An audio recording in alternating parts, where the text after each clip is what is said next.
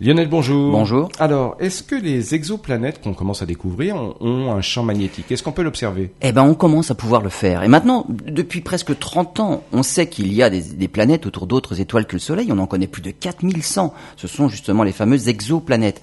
Les premières exoplanètes découvertes sont des planètes géantes comme Jupiter, mais en orbite autour de leur étoile à des distances très courtes. C'est pourquoi on les appelle des Jupiters chaudes. Les astronomes en sont maintenant à se demander si, comme pour notre propre planète Jupiter, ces Jupiter chaudes possèdent aussi un champ magnétique.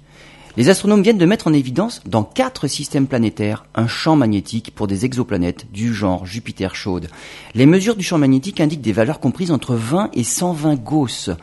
Dans notre système solaire, il faut savoir que Jupiter possède un champ magnétique dont l'intensité vaut un peu plus de 4 Gauss. Quant à notre Terre, il ne vaut qu'un demi-Gauss.